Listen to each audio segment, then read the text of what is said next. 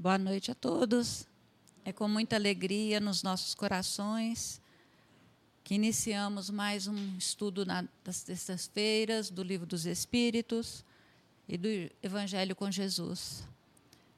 Agradecemos a todos a presença, aos amigos do chat, agradecendo a Jesus, o nosso Mestre, que nos oportunizou estarmos aqui nesta noite com amor, com carinho e que Deus, nosso Pai maior, possa nos abençoar com as benesses do plano mais alto.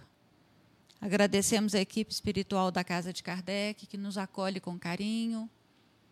A Maria Santíssima, aquela mãe querida, que está sempre conosco, nos incentivando nessa caminhada, incentivando para que possamos crescer cada vez mais. Que possamos aproveitar ao máximo o estudo dessa noite colocarmos nos nossos corações e utilizarmos no nosso dia a dia com todas aquelas pessoas que cruzam o nosso caminho, que estão nessa, nesse planejamento espiritual dessa atual encarnação. Que possamos ser pessoas melhores quando daqui sairmos, para que possamos laborar em nome do Senhor Jesus Cristo. Nesta noite, Carlos Alberto vai continuar o, estudo do Livro dos Espíritos, ainda no tópico dos espíritos protetores, do anjo da guarda. E nós vamos hoje fazer a questão 495A. E vamos trabalhar essa questão, que é extensa, ela é complexa, mas que nos traz muita, muita alegria no coração para que nós possamos entender como esse amigo espiritual trabalha conosco, está sempre junto de nós nós possamos aproveitar o máximo possível da Sua presença, estando sempre conosco através da prece, da oração, das nossas invocações matinais, noturnas, nas nossas necessidades, mas também contando com Ele durante as nossas alegrias, partilhando com, com Ele as melhores coisas que acontecem conosco nessa caminhada. Que possamos crescer cada vez mais, juntos e em companhia do nosso anjo protetor. Que Jesus nos abençoe nessa noite, nos dê o discernimento necessário e a compreensão do estudo. Muito, muito bom estudo para todos e qualquer dúvida nós podemos solucionar no final da reunião. Muito obrigada.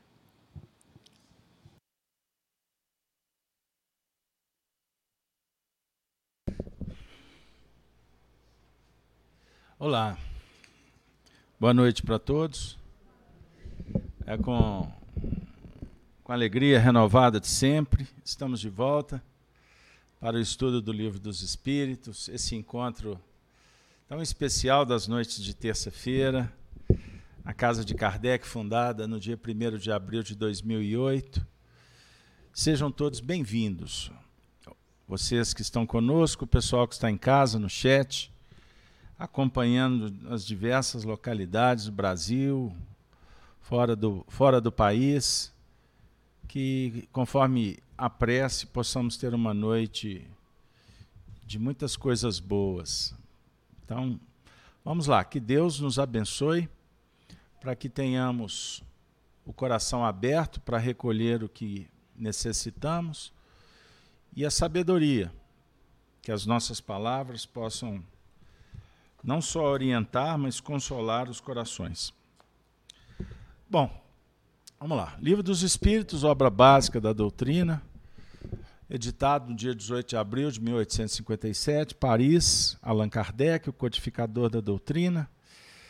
Nós estamos trabalhando na segunda parte do livro, capítulo 9, Intervenção dos Espíritos no Mundo Corporal, no tópico Anjo da Guarda, Espíritos Protetores, Familiares ou Simpáticos. Como foi anunciado, hoje nós vamos trabalhar a questão 495 do Livro dos Espíritos. É uma, é uma questão é, relativamente extensa e eu vou pedir licença para ler, contando com a paciência e a atenção. Então não vou fazer conexão com a semana passada para a gente não perder um, um tio sequer desse texto bendito. Kardec perguntou assim aos espíritos: o espírito protetor abandona algumas vezes o seu protegido? Quando este não lhe ouve os conselhos? O que, que vocês acham? Mande um like, um gostei, um comentário. Vocês acham que ele abandona? Acho que não. Ah, gostei. Os encarnados também participam. Bom, antes de ler a resposta, para quem está chegando na doutrina, o Espiritismo desenvolve uma teoria, é uma doutrina em torno dos anjos guardiões. O espírito protetor. Todos temos, todos somos acompanhados, como se fosse um pai ou uma mãe espiritual. Não importa o sexo, nome. O certo é que são espíritos que estão numa categoria superior naturalmente. Para dar aula, o professor se prepara, não é isso? Então, são espíritos de uma categoria bem mais elevada do que a nossa. Em alguns casos, nos acompanham por muitas encarnações. Eles não são nossos pais, eles exercem uma paternidade divina, vamos falar assim. São amigos queridos. E nessa encarnação, por exemplo, eles nos acompanham antes de termos chegado. Pré-existe pré essa relação. Então, são eles que nos ajudam na elaboração do plano reencarnatório. Todos aqui possuem um projeto de vida. Nesse contempla uma periodicidade, dentro do que é razoável, a um projeto. Você vai reencarnar, você vai viver até os 20 anos, até os 10 anos, até os 50, 143. Quer não? Pô, primeira vez que alguém não quer muitos anos de vida. Primeira vez que eu vejo isso, Sony, Guinness Book. O povo quer viver até 480, né? Aí estica aqui, pinga aqui, cirurgia ali, batom aqui, não é assim? É? pois é, então todo mundo chegou, está todo mundo feliz. Então participam de um projeto que contempla o, mais ou menos um tempo de vida que pode ser encurtado ou estendido, sabia? Conforme for a desenvoltura do indivíduo, ele pode ganhar moratório. Ele está indo muito bem, não pode perder a viagem para recomeçar de novo. Dá mais uns anos para ele, ele está indo muito bem. Como o indivíduo, pelo livre-arbítrio, ele pode encurtar o período. Encurtar o período significa agir contra a lei da natureza. Aí é derrogar a lei. Aí é usurpar, prevaricar. Aí é responsabilidade grave. Entenderam? Família, está no, tá no pacote. Mamãe, papai, não tem cegonha mais. Fechou? Combinado? Século XXI? Século XXI, as cegonhas perderam emprego. Inteligência artificial mandaram as cegonhas embora. Hein? família, pais, avós, a futura esposa. O problema é que o pessoal abandona, né? Desiste. Troca. Assim que o materialismo diz? Pode fazer que não tem problema. Estão vendo? Como é que o tema vai tomando uma dimensão diferente? Aí a gente começa a caminhar no terreno moral. Porque o Espiritismo conversa o tempo todo com a moral do Cristo. O certo é o certo, não tem conversa. Perceber? Infelizes quando agimos incorretamente. O que é o certo? O certo é o certo. desde os tempos de Jesus até no século no século 25. O certo é o certo. Ele não se adapta a um modernismo, pós-modernismo. Entender? Relativismo tem a ver com materialismo. O menor esforço. Irresponsabilidade. Que vai gerar sofrimento. Escolha de cada um.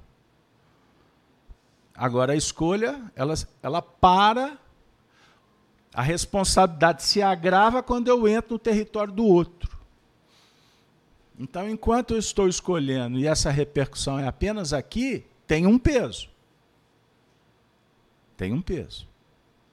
Mas quando eu vou para o território do outro, o peso dobra. Porque além de me responsabilizar com a consciência, com a lei divina que está aqui, eu também leso. Ou eu posso facilitar, auxiliar, sob o ponto de vista positivo. Beleza? Tranquilo? Profissão. Profissão está no pacote. Faz parte do projeto. Religião. A maioria chega aqui e chuta para o alto. Cai no engodo do materialismo. É copitado desde quando é menininho. Chega na universidade, Deus já era. O Estado é laico. Perceberam? É só ter um pouquinho de olho aberto que você vai entender onde que a gente vai chegar. Doença faz parte? Alguma sim. Está no pacote. Uma determinada conformidade. Né? Hein? É, minha filha, você está pensando o quê? Aí tem que trabalhar na área da saúde. Aí ajuda os outros e cuida também. Ou vocês acham que os sacerdotes estão aqui aleatoriamente. Eles só são bonzinhos? Não, eles estão se ajustando e contribuindo. Faz parte. Por exemplo, o sacerdote da área da saúde. Ele passa a vida trabalhando, estudando, se preparando, se dedicando. Quase não tem vida pessoal, né? Não tem assim. Então são espíritos compromissados são tarefas, são missões complexas. Então, a profissão, desde os cargos mais simples aos. Não tem o melhor ou pior, tem o que precisamos. Fechou? Não costuma aquele que tem uma tarefa, em tese, a mais simples, está evoluindo mais do que o que tem uma gigantesca construção a fazer. Então, não julgue, para você não ser julgado e perder mané. Não é assim que falam por aí? Como é que as pessoas brincam com as pessoas? Então nós não estamos brincando, nós estamos falando do que é sério. Porque o que nós conversamos sobre o que é imortal, é para sempre. Berço e túmulo é um detalhe, que o benfeitor espiritual nos acompanha até o fim, em todos os momentos. Eis o ponto. A paternidade faz parte? Está esculpida aí? A maternidade? Isso é uma missão sagrada. Perceberam? É complexo você desenhar esse projeto, não é fácil. E está até no pacote que você vai ser vizinha dela. o vizinho também, Casalberto. É, o vizinho, a cidade. Vai nascer em Pedro Leopoldo, terra do Chico? Por acaso? Será? Será que é por acaso que eu sou mineiro? Uai, guerreiro, brasileiro? Por acaso? Não. Então, eu estou aqui devagarzinho trazendo alguns pontos, porque cada detalhe da sua vida pregressa, atual e futura faz parte dessa arquitetura divina e que tem o benfeitor espiritual, aquele que te acompanha, como um pai que ouve o filho sempre que o filho o procura. Ou mamãe, via de preferências, beleza? Mas você sabe que existe também espíritos que trabalham em grupo para ajudar um? Dependendo da tarefa do indivíduo, não é só um benfeitor, são vários. Aí a coisa vai dinamizando. Aí você casou com ela ou ela casou contigo. São dois benfeitores, no mínimo. Então a família já virou, já está virando a chave com quatro. Nasce um filho, três benfeitores. Nasceu outro filho, quatro benfeitores. Que festa de anjo. Família numerosa, já imaginaram quantos benfeitores nisso aí? Então, aquele papo de que meu anjo da guarda não bate com o dele, isso é um papo furado que tu não imagina. Porque anjo da guarda vai bater sempre com o outro. Porque eles são amigos. Eles fazem parte de um mesmo projeto. São espíritos que estão numa categoria superior, não tem vaidades. Eles não disputam absolutamente nada, nada, nada, nada, porque eles são irmãos. Eles se amam. Aonde tem amor não tem disputa. Ninguém é melhor do que ninguém. Cada um tem a sua missão a cumprir. Perceberam? Isso tudo para vocês acabarem de chegar. Chegaram? Todo mundo aí? Pode apertar o cinto? Vamos começar a viagem? O espírito protetor abandona algumas vezes o seu protegido quando este não lhe ouve os conselhos? É a pergunta. Resposta. Se há uma doutrina que. Eu vou pedir desculpa para o pessoal de casa que eu não vou colocar a imagem porque deu bizil, como falam por aí problemas técnicos. Afasta-se quando vê que seus conselhos são inúteis. E que mais forte é a vontade do seu protegido em submeter-se à influência dos espíritos inferiores. Mas não o abandona completamente, sempre se faz ouvir. O homem é que fecha os olhos, ou melhor, os ouvidos. O protetor volta desde que chamado. Vou ler, né? Senão. Eu não dou conta, Sione. É muita leitura para um, um idoso só. Se há uma doutrina que, pelo seu encanto e doçura. Não, vou não. Para tudo. Depois eu continuo, porque a doutrina vai ficar muito doce. Deixa eu apertar o parafuso mais um pouco. Esse primeiro parágrafo, ele, ele já é uma reunião, mas eu vou ser breve. O espírito protetor abandona? Algumas vezes. A pergunta é: algumas vezes? Porque a gente já sabe que ele não abandona. Qual é a referência de benfeitor espiritual para a humanidade? Espera aí, pessoal, agora os encarnados. Quem é o modelo? Quem é o tipo perfeito? Quem é o protetor da humanidade? Espera aí, mas vocês responderam isso porque vocês decoraram, leram em alguma coisa, porque você sente assim? Se for só de boca, pensa nisso. Porque senão a gente fica perdido e continuamos doentes frágeis, vazios. E não pensem apenas em Jesus homem. Pensem em Jesus representando o amor. Você pode até, em tese, nem falar do nome dele. Mas uma alma que não ama se estiola. Para de brilhar a luz. Morre de fome. Porque é o amor que alimenta.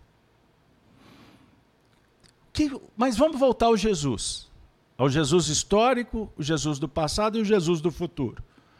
Porque ele é um viajor do tempo. A gente vai para o passado para lembrar do que ele fez. Mas, na verdade, ele vem do futuro para dizer para onde a gente vai. Jesus disse para os discípulos, conforme a descrição, por exemplo, do capítulo 16 de João: Na casa do meu pai há muitas moradas, se não fosse assim, eu teria dito: vou preparar o lugar, mas eu vou, vou enviar o Consolador, o Espírito que vai falar de tudo que eu tenho dito, ensinado muitas coisas, mas eu vou voltar. Porque não vos deixareis órfãos jamais. Essa é a promessa. E os discípulos confiaram. E valeu a pena. Eles deram a vida, como Jesus deu a vida. Excetuando João, todos os discípulos morreram sacrificados por amor ao Cristo. Então, quem ama, renuncia. Quem ama, sacrifica. Quem ama, tem a visão no futuro. Então, ele é a referência do protetor espiritual e por isso o protetor espiritual não abandona jamais. Só que aqui tem um dado sério. Ele afasta. O benfeitor pode se afastar. Quando? Quando vê que seus conselhos são inúteis. E que mais forte é a vontade do seu protegido. Mais forte é a vontade do seu protegido em submeter-se à influência dos espíritos inferiores. Ponto. Aqui está o enigma. Por que o benfeitor espiritual é um educador? Combinado? Tem coerência? Ele é educador. A educação proposta é a do amor, é do respeito, é da fraternidade. E o professor sabe que o aluno pode escolher, deve escolher. E a escolha traz consigo respostas, responsabilidade. Toda escolha gera uma desescolha. Concorda? Tem coerência? Vamos brincar com as palavras? Para você escolher aqui, você deixa de escolher uma outra coisa. Fechou? Os espíritos estão dizendo para Kardec que o espírito benfeitor que ama profundamente, incomparavelmente. E não é amor, uhum, eros. Não é amor interesse. É amor ágape. Por isso é que Paulo usa a palavra caridade, porque caridade e amor se confunde. Ágape é o amor entrega, é o amor renúncia, é o amor pleno, incondicional. E por amar, ele sabe que quando fazemos uma escolha, nós vamos aprender com essa escolha. Seja aqui, mais além, seja agora ou depois. Mas a resposta vem. Combinado? Tudo tranquilo até aqui? O texto está dizendo que o espírito protetor se afasta quando a vontade do aluno prepondera em dar atenção maior aos espíritos inferiores. Pronto, resolveu o problema do mundo. Como ele pode nos ajudar se eu não quero ser auxiliado? Eu tenho mais interesse em ouvir a voz do antissistema, do anticristo, do falso profeta. A voz egóica, a voz fantasiosa, a voz do privilégio, a voz da vaidade. Ele não tem o que fazer. Salve-se quem puder? Não, ele vai estar. Ele vai estar observando, ele vai estar na espreita. Quando o aluno, o filho, pedir, ele volta. Ele volta quantas vezes forem necessários. Mas todas as vezes que eu me furto, que eu fujo, que eu abandono, que eu me rebelo por vaidade, o que, que ele vai fazer? Ele não pode tomar o um remédio para o doente. Ele não pode responder a prova para o aluno. E nós vestimos uma máscara fantasiosa e achamos que podemos tudo, que sabemos tudo. O que, que ele vai fazer? Ele não tem o que fazer, a não ser orar. Porque ele sabe que as respostas à escolha virão. E o erro, ele se torna um fator impulsionador para o despertar da consciência. Ele está vendo o filho na direção do precipício, mas ele não tem o controle da chave do carro. Meu filho, não vá por lá. Eu vou. Ninguém me domina. Eu sou poderoso. Sei tudo, sei muito mais do que você. Você, geração ultrapassada. Perceberam a vaidade e o desrespeito? Tem sentido o que eu estou dizendo? Dói, né? O calo dói. Porque a gente vai lembrar da nossa história. Quantas vezes nos furtamos de ouvir os conselhos dos pais? Não sei se essa geração ouve conselho. Essa nova geração. Geração qual? Letra? Não sei, tem tanta letra. Geração que precisa de ser conscientizada, porque do jeito que a coisa anda, a geração que eu trato como pele fina, não consegue ouvir não. Qualquer dificuldade e intolerância.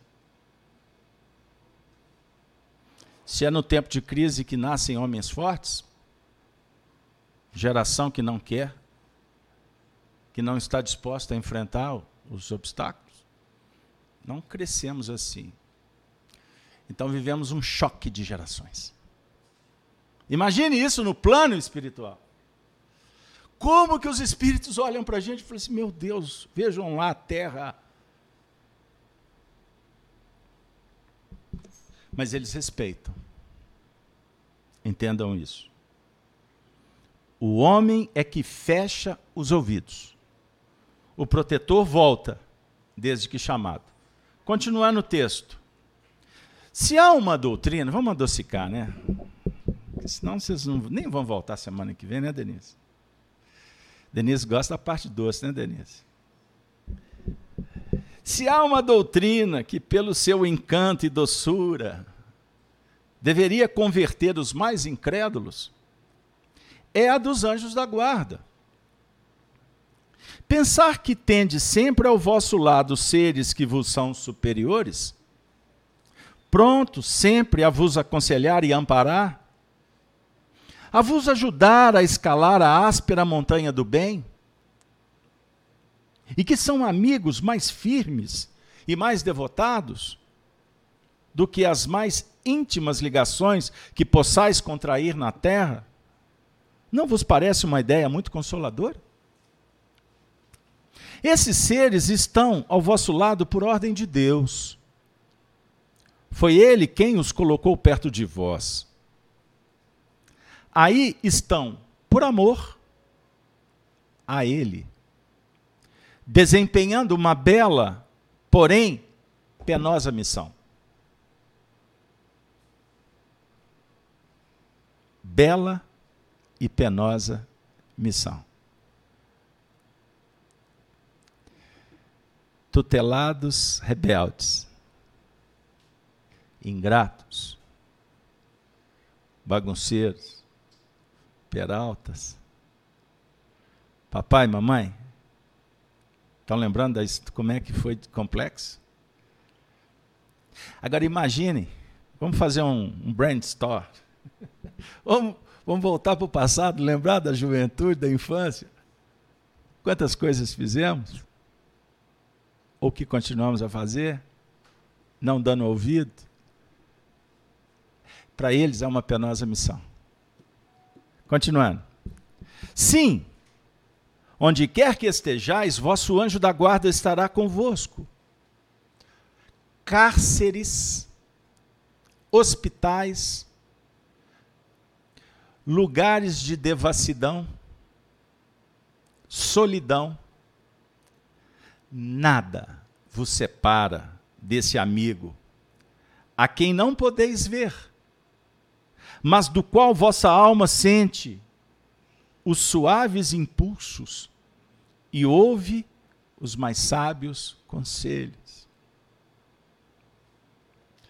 Em todos os lugares. E aí a gente percebe o seguinte: então ele conhece, ele conhece o nosso ser. Ele sabe tudo que, tudo que fazemos, tudo que fizemos. Ah, se conheceis melhor essa verdade. Quantas vezes ela vos ajudaria nos momentos de crise? Quanto vos livraria dos maus espíritos?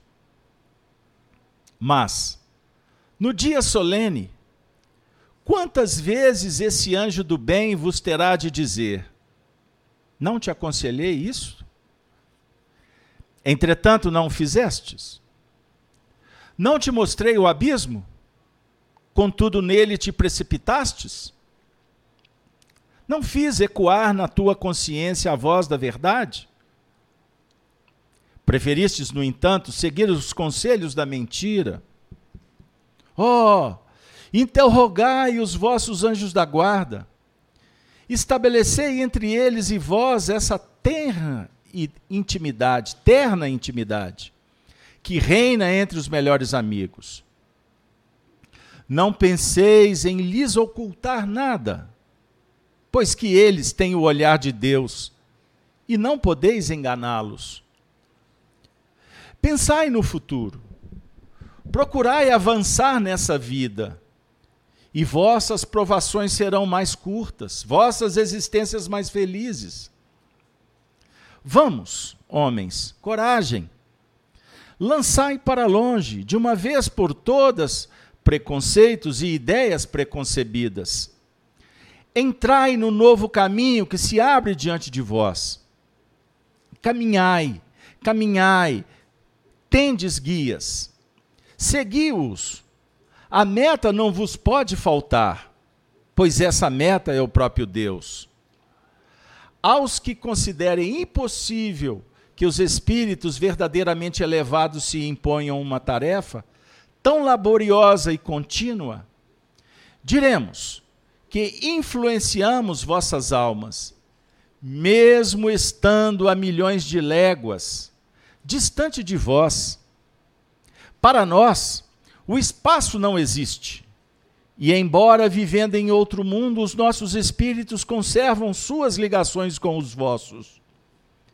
Gozamos de qualidades que não podeis compreender, mas ficais certos de que Deus não nos impôs tarefa acima de nossas forças e de que não vos deixou sozinhos na terra, sem amigos, e sem amparo. Cada anjo da guarda tem o seu protegido, pelo qual vela, como um pai vela pelo filho. Alegra-se quando vê no bom caminho, sofre quando seus conselhos são ignorados. Não temais fastigar-nos com as vossas perguntas. Ao contrário, procurai sempre estar em relação conosco, pois assim sereis mais fortes e mais felizes. São essas comunicações de que cada homem com seu espírito familiar que fazem sejam médiums todos os homens, médiums ignorados hoje, mas que se manifestarão mais tarde e se vos espalharão qual oceano sem limites, para rechaçar a incredulidade e a ignorância. Homens, instruídos, instrui. Homens de talento, educai os vossos irmãos. Não imaginais que obra fazeis desse modo, a do Cristo, a que Deus vos impõe, para que Deus vos concedeu a inteligência e o saber, senão para o repartirdes com os vossos irmãos, senão para fazê-los avançar no caminho da bem-aventurança e da felicidade eterna? Para que vos deu? Para que, para que Deus vos concedeu tantas coisas boas, senão para repartir? e facilitar a caminhada daqueles que estão conosco? Eis a tarefa do guia espiritual. E é extraordinário porque em lugar nenhum nós vamos encontrar uma abordagem como essa de uma forma simples, clara, objetiva e bem prática a definir que somos ainda espíritos em condições muito complexas. Temos muitos limites. Graças a Deus não temos certezas. A certeza é a incerteza. E saber que tem alguém que vela por nós, que vem para esclarecer as nossas dúvidas, que vem nos ajudar nos dilemas mais doídos, nos instantes mais conflituosos. Essa informação é de um valor incomensurável. Talvez alguém aqui possa não estar passando por um problema sério, mas quem está chafurdado nos conflitos existenciais, nos dramas, nos relacionamentos ou nas doenças psicossomáticas, sabe do que, que nós estamos falando. Porque em lugar nenhum no mundo tereis o que os benfeitores espirituais nos oferecem, sem cobrar absolutamente nada.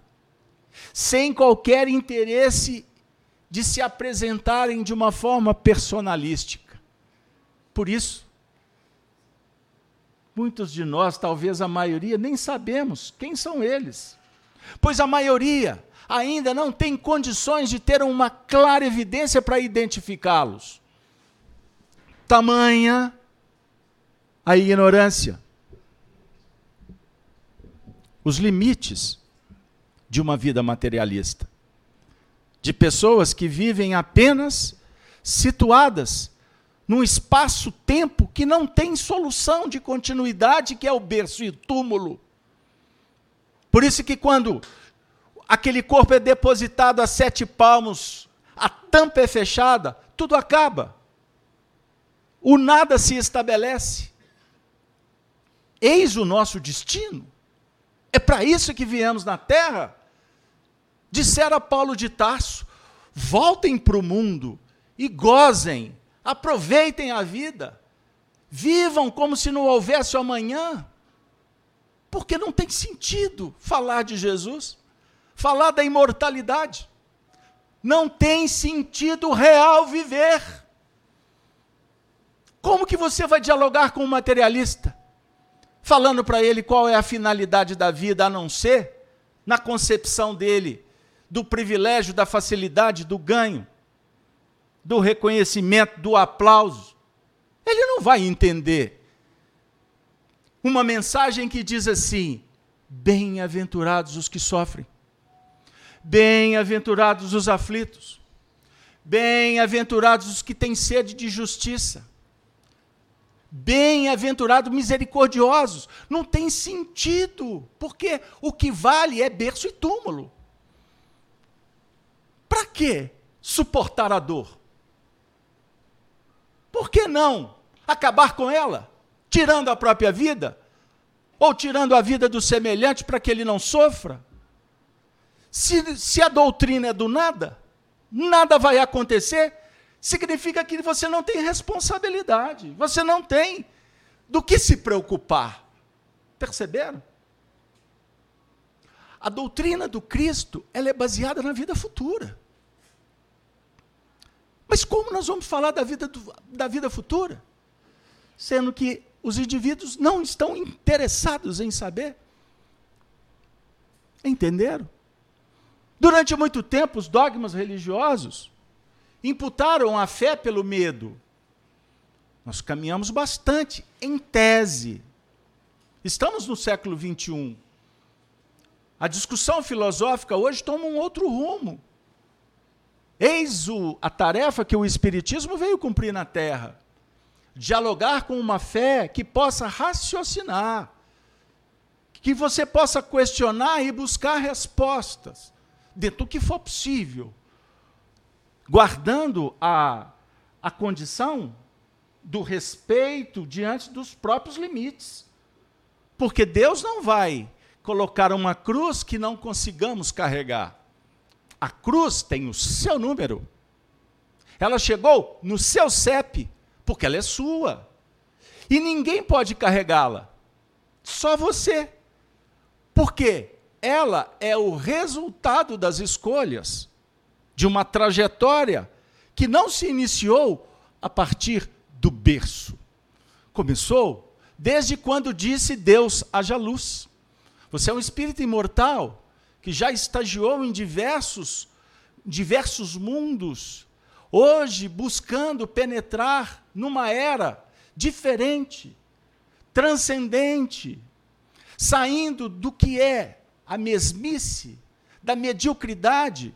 Por isso viemos para cá. Porque durante muito tempo nós nos enganamos nessa correria.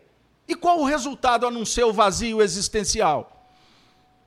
De uma humanidade que o amor se esfriou, o desrespeito campeia, individualismo, indiferença com a dor do semelhante. Conversávamos antes da reunião. Observem a sandice, a loucura. Hoje, os animais estão super humanizados e os homens desumanizados. É muito mais fácil cuidar de um cãozinho dentro de casa do que olhar, respeitar, aprender com o marido ou com a esposa, sentar à mesa com o filho, conversar amistosamente, respeitosamente sobre temas que possam agregar. O que, que nós fazemos? Quantos sentamos? Por quê? O dragão está aqui, a serpente está aqui, o desvio do foco está aqui, isso é simbólico, porque aqui é matéria, aqui é tecnologia. Mas não basta tecnologia sem amor. Espíritos estão viajando do futuro para o passado, que é o nosso hoje, para dizer: cuidado, porque os rumos podem levar você ao precipício. E o que, é que nós vamos colher amanhã? Já estamos saboreando, colhendo agora com a depressão, com a síndrome generalizada da ansiedade, as psicopatias. Solução? Existe. Cura, tratamento, possibilidade? Existe. A doença da obsessão. Vocês têm noção do que, que significa isso? Do indivíduo influenciado por entidades por entidades perversas. Vocês assistiram na televisão o que, que o terrorismo vem fazendo no mundo? Imagine que isso não é nada perto dos terroristas do além-túmulo, que dilapidam, que destroem, que torturam, porque se sentem legitimados por, uma, por um crédito face a uma escolha egóica de alguém e eles voltam para enlouquecer um indivíduo,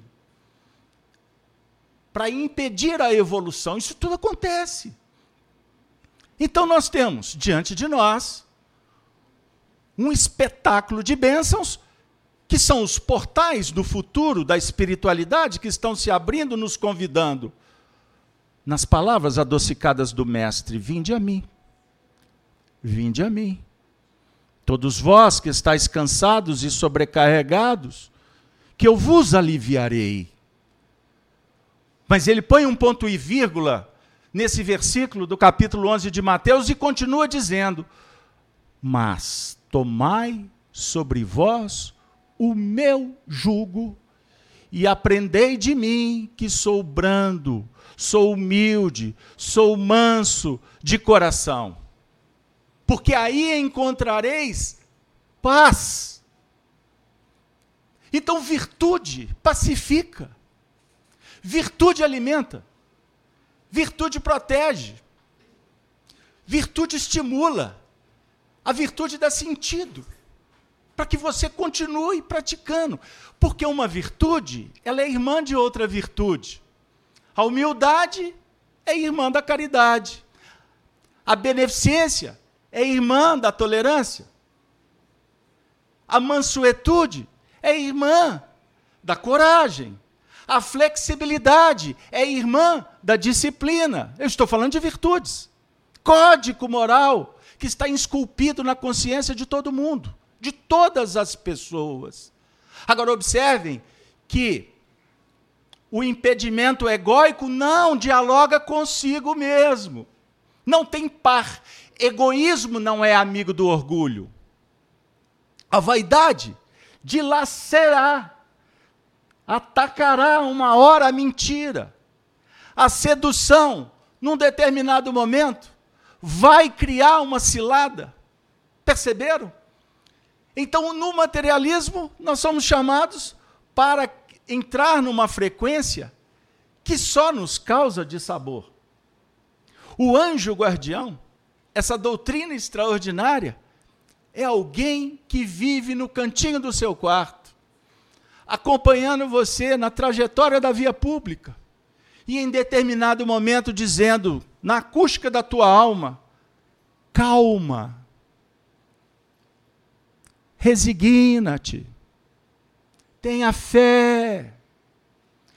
vai dar certo, dias melhores a caminho, tem de bom ânimo, abra os olhos, cuidado, olha a companhia, olha o ambiente que tu está frequentando. Olha a caixinha luminosa que te contamina, que você fica o dia inteiro perdendo o final de semana inteiro. O benfeitor espiritual diz assim: Minha filha, você não tem orado. Hoje é dia da reunião. Quem sabe você não procura Beltrano? É mesmo, Fulano é tão bom. Sabe aquele livro que está lá no cantinho da prateleira que você não dá atenção para ele? Ah, meu filho, como eu te amo. Ah, minha filha, calma, nós vamos cuidar de você. É esse amigo ou amiga que fala contigo. É este companheiro ou estes amigos porque eles se reúnem em grupos, que talvez trouxeram vocês aqui hoje. Pode ser que não tenha sido escolha sua. Você veio carregado no colo. Pode ser que foi ele que te acordou de manhã, hoje tem reunião à noite. Pode ser que tenha sido ele que te ajudou a apertar o botão para assistir uma palestra. Para recordar de uma cena. Pode ser que tenha sido ele que te abraçou nessa madrugada e você acordou banhada em lágrimas, mas acordou bem, revigorado, estimulado. Pode ser que tenha sido ele que chutou o banco quando tu ia enforcar-se. Pode ser que tenha sido ele que fez com que alguém batesse a campainha na hora que tu estavas para cometer um delito. Pode ser que tenha sido ele que fez com que você esquecesse a chave, não encontrasse a carteira. Pode ser que tenha sido ele que atuou para o carro não ligar, para evitar um acidente à frente, e você nem notícia teve que foi protegido por alguém que te ama profundamente. Esse alguém não se revela. Porque o grande lance é que você apenas sinta o amor dele. Que você entre na frequência mental. Que você aprenda a sintonizar-se com a onda mental para que a, a relação seja cada vez mais estreita e ele possa responder as tuas perguntas com muito mais eficiência, com profundidade. Perceberam? Porque, como materialistas que somos, assim fomos forjados na terra, a tendência é ridicularizar esse assunto. Se encontrássemos com ele na esquina, pode ser que viraríamos as costas para ele, como a gente faz para muitos corações que se aproximam para nos ajudar. E nos julgamos arrogantes de tal sorte que desprezamos ingratamente os benefícios que nos são outorgados por acréscimo de misericórdia. Amigo, amiga. Kardec diz assim: a doutrina dos anjos da guarda, a velarem pelos seus protegidos, apesar da distância que separa os mundos, nada tem que deva surpreender. É, ao contrário, grandiosa e sublime. Não vemos na terra o pai velar pelo filho, embora esteja longe dele, e auxiliá-lo com seus conselhos, correspondendo-se com ele? Não é isso que a gente vê? seu pai, seu filho, está distante? Você assiste essas cenas da preocupação daqueles que são tutores? É assim que a mãe sente quando a filha sai pela noite adentro? Porque a mãe sempre vai olhar para a filha como aquela princesinha de seis, sete anos de idade. A mamãe vai olhar para o filhão sempre como aquele anjo querido. E por isso algumas empolgam e levam a toalha e o sabonete na porta do banheiro até hoje, e ele está com 72. Mas mãe é mãe. Pai é pai. Dentro das tradições cristãs. Porque eles têm uma missão a cumprir: amar. E amar é cuidar, é regar a plantinha. Amar é ir junto. Amar é chorar junto. Sorrir também. Festejar, celebrar a vida. Vibrar com a vitória do outro, sem despeito, sem cupidez, sem ciúme, sem controle, sem apego. Amar é libertar. Amar é aprender a dizer adeus feliz confiante que amanhã reencontraremos, mesmo que seja no além-túmulo. Eis o amor dos pais. Eis o amor da família. E quantos filhos e filhas não conseguem reconhecer o amor dos seus pais? Não agradecem. Não fazem questão de estar juntos. Será que tem que vir o túmulo? Fechar o caixão? Para sentir, meu Deus, eu não aproveitei? Será que tem que acontecer isso? Os pais que nos amam, que nos deram a vida, eles cumprem um papel extraordinário na terra.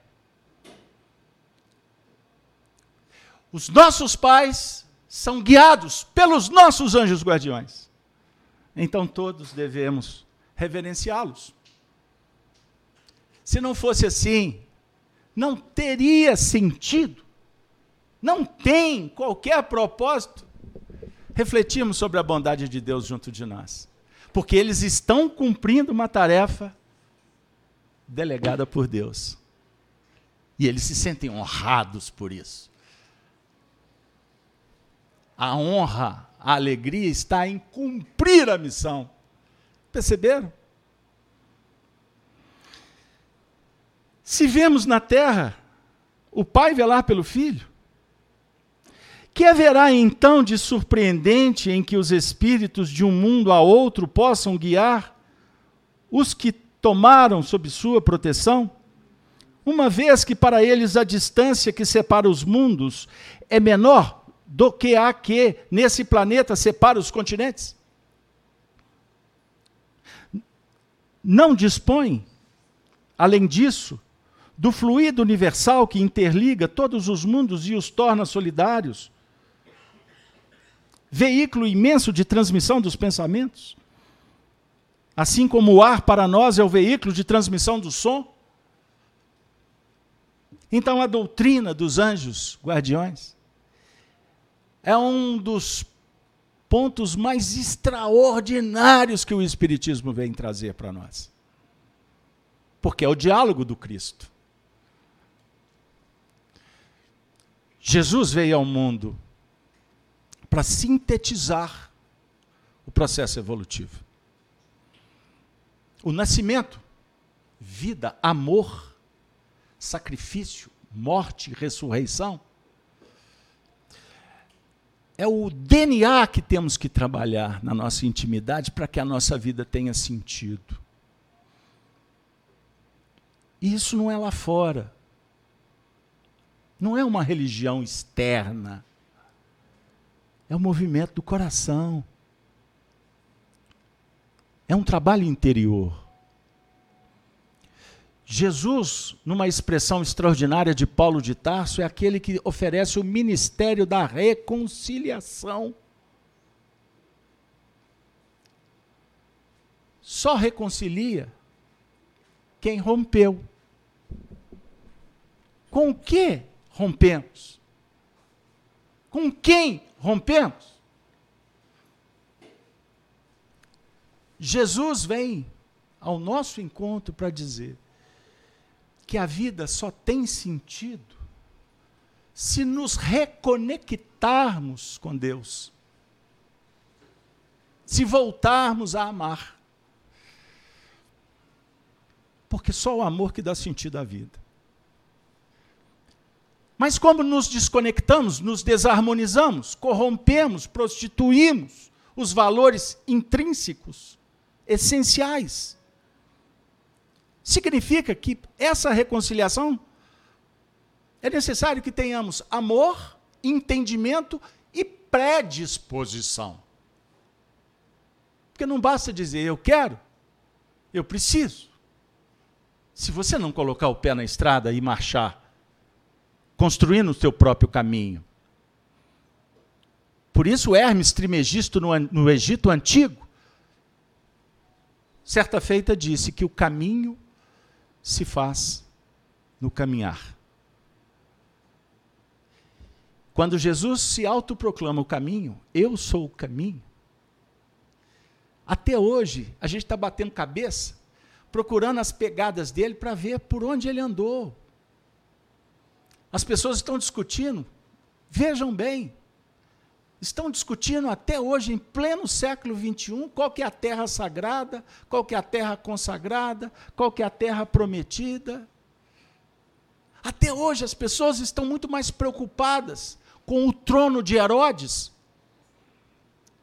com a posição de Caifás, de Anás, dos religiosos, dos messias, dos políticos, dos controladores.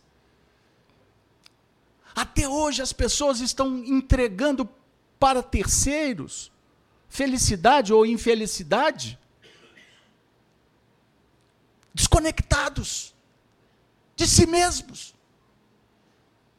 Então o Cristo vem ao mundo para dizer, com palavras adocicadas, diretas, perfeitas, adequadas: Vinde a mim.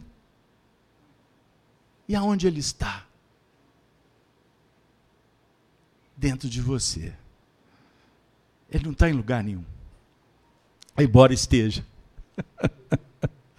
Mas enquanto você procura ele lá fora, você não ouve a voz que ecoa na sua intimidade. Você está desconectado do Cristo interno, que é a essência, é a seiva divina que está dentro de você. Como é que eu vou fazer isso, Casalberto? É simples. Eu vou buscar na poesia popular, que foi inspirada na carta de Paulo. O poeta disse: é preciso amar, como se não houvesse o amanhã. O materialista vai dizer: é preciso gozar como se não houvesse o amanhã. Preciso amar. Porque o amor é eterno. O amor é passado, é futuro. É presente de Deus. A vida só tem sentido se amarmos. Você não precisa de fazer curso aprofundado de amor. Basta você se posicionar para amar. E o amor começa você amando a você mesmo. E amar a si mesmo é se conhecer, é se acolher, é se respeitar, é se perdoar. Você está sentindo culpa? Culpa do quê? Passou, ficou. Você está juntando caquinho? Você está juntando o vidro que quebrou? Acabou. Muita coisa passa. E o que a gente achava ser amor foi apenas uma aventura, uma ilusão. A vida mostra.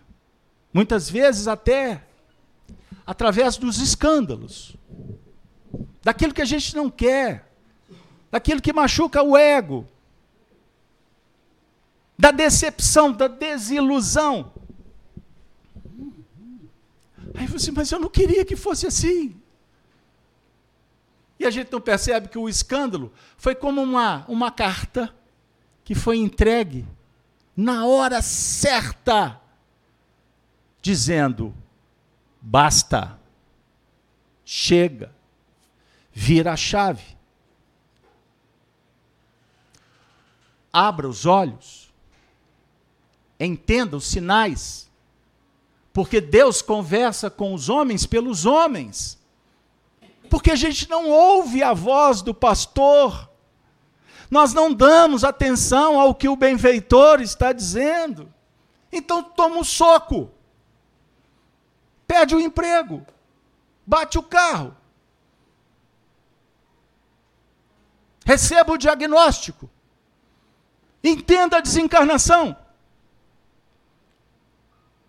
Um companheiro me disse: Eu perdi o meu pai e a minha mãe em poucos meses. Ah, se eu pudesse, eu tinha amado muito mais. Por que, que ele disse isso? É o que eu falei. Será que a gente tem que receber o escândalo para reconsiderar? Não.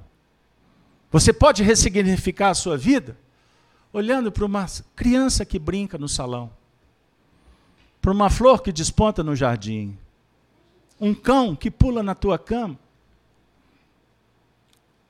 num olhar expectante de alguém que precisa apenas de atenção. Você já está saindo de você mesmo em meio aos escombros, às dificuldades, os tremores, os flagelos, para observar que do outro lado tem vida, que tem um olhar, que tem um sorriso ou que tem uma lágrima.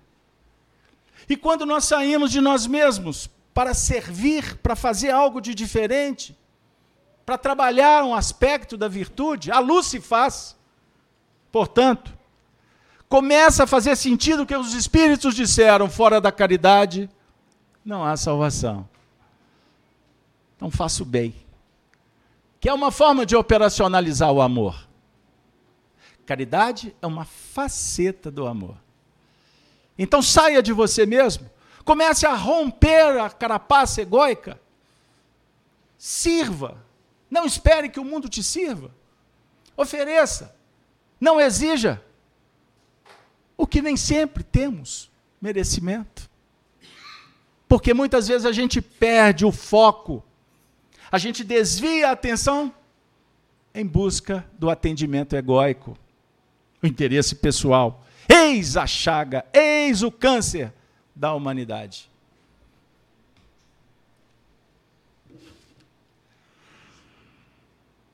Jesus prometeu. Ele falou que votaria. Os discípulos, os seguidores, sofriam, choravam. A perda de um ente querido. O luto não se discute, cada um tem o seu, tem a sua medida, conforme a circunstância, as pessoas. Mas o luto, para quem ama, e nem consegue divisar que a vida prossegue, costuma ser uma dor avassaladora. Essa dor permeava o coração dos discípulos, dos seguidores. Dentre eles destaca-se um vulto na história do cristianismo. Maria Madalena. Aquela que representou uma virada de chave das mais extraordinárias na história cristã. Ela, que desde criança sonhava encontrar o amor e procurou de N formas, por caminhos equivocados. E alguma coisa, o seu mentor espiritual, Maria, Maria, que na verdade era Míria, Míria de Migdol. Míria, Míria. E ela chorava, muitas vezes nos braços de tantos homens, e ela não ali encontrava amor, porque havia uma confusão de conceitos, de práticas, porque ela, o, que ela, o que realmente ela ansiava era fazer luz, era encontrar uma finalidade para a sua vida. Até que um dia ela teve uma notícia: que o Messias tinha, tinha chegado. O Messias dos judeus. Aquele que iria redirecionar o caminho das pessoas no encontro com Deus. E quando ela tem essa notícia, nunca mais o mundo foi o mesmo. E ela se movimenta e vai assistir Jesus falando para os seus pares, a comunidade. E bastou ouvir uma frase. E o olhar ter encontrado com o olhar dele. Ela encontrou o que ela procurava a vida inteira: o amor. E Jesus falou com o seu coração como ninguém. Como sempre ela esperou. E trouxe para ela esperança, renovação o ministério da reconciliação. O tempo passou, Jesus foi crucificado, morto, sepultado. E ela, dentre tantos, tantas e tantos, alimentavam a esperança que ele voltaria que ele um dia estaria com eles de novo, porque ele insistiu que não existia morte. A morte era do corpo. Ele sobreviveria, como todos sobrevivem pós o túmulo. E ela não se conteve. Ela vai na sepultura. Para quem sabe poder ser ali o portal para o reencontro com o amor. E Maria, conforme João Evangelista narra no capítulo vigésimo, estava chorando fora, junto ao sepulcro. Estando ela, pois, chorando, abaixou-se para o sepulcro e viu dois anjos vestidos de branco assentados onde jazera o corpo de Jesus, um à cabeceira e outro aos pés. E disseram-lhe eles: Mulher, por que choras? Ela lhes disse: Porque levaram o meu senhor, e não sei onde o puseram. E tendo dito, dito isto, voltou-se para trás e viu Jesus em pé. Mas não sabia que era Jesus. E disse-lhe Jesus: Mulher, por que choras? Quem buscas? Ela, cuidando que era o hortelão, disse-lhe: Senhor, se tu o levastes, dize-me onde o pusestes, e eu o levarei. Disse-lhe Jesus: Maria. Ela, voltando-se, disse-lhe: Rabone, mestre. Disse-lhe Jesus: Não me detenhas, Maria, porque ainda não subi para o meu Pai. Mas vai, vai tu para os meus irmãos e dize-lhes que eu subo para o meu Pai e vosso Pai, meu Deus e vosso Deus. E Maria Madalena foi, veio, anunciando aos discípulos que viram o Senhor e que ele dissera tudo isso. Maria, eis-me aqui. Essa mensagem é uma mensagem que pode mudar a sua vida. Desde que você sinta o amor de Maria Madalena e deixe pelo caminho tudo que não presta. Desapega. Dá um passo para frente. Siga Jesus. Qualifica. Escolha melhor. Não tenha pressa. Seja prudente. Mas tome uma decisão consciencial e responsável. E eu não tenho dúvida de que suas feridas, suas dores, suas doenças começarão a encontrar a cura que tanto anseias. Mas saiba que o caminho é longo, que a vida é pródiga de batalhas, de lutas. E nós viemos ao mundo para lutar. Para lutar. Para lutar. Não viemos no mundo para brincar de soldadinhos de madeira. Nós somos soldados do Cristo. Não tenha medo, porque o medo paralisa a alma. Mas saiba que a coragem deve estar iluminada pela virtude e pelo amor. Pois se não for assim, não será coragem, ação do coração. Pode ser uma ação do fígado, que pode nos levar a descaminhos e, naturalmente, a desilusão. Que Maria Madalena seja motivo de reflexão e de exemplo. Confessa, confessa a Deus. Abra o seu coração. E eu não tenho dúvida que as bênçãos já estão a caminho e a sua vida nunca mais será a mesma.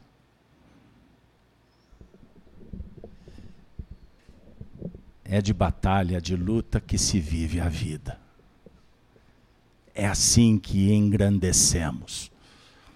E desde a Roma antiga aprendemos Quanto mais complexa for a batalha, mais saborosa será a vitória. Mas é necessário estoicismo, bravura, virtude e sabedoria, com as bênçãos do Senhor e a paz no domínio dos corações.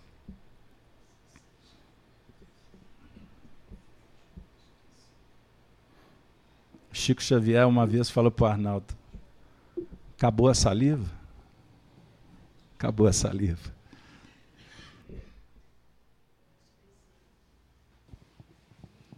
Ai, que estudo maravilhoso, né, gente? Nossa, mas a gente sai elevado daqui, com o coração mais em paz e tranquilo, sabendo que a gente não está só.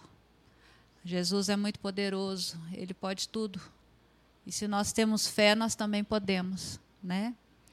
Então é isso. Vamos aproveitar as vibrações dessa noite, dessa palestra, desse estudo maravilhoso e fazermos a nossa oração final agradecendo esse amigo espiritual, agradecendo a Jesus, que é o nosso amigo maior, aquele que nos, né, nos dá o exemplo de, a seguir com passos firmes, alegres, confiantes, sabendo que não estamos sós nessa caminhada. Agradecemos, Senhor Jesus, pela tua presença entre nós. Agradecemos o estudo dessa noite. Agradecemos ao palestrante que foi intuído, que suas palavras possam ressoar no nosso coração, no nosso íntimo e que possamos, no caminhar desta semana, trabalharmos em nós mesmos essa bondade, esse amor, esse vínculo maravilhoso com o nosso anjo protetor.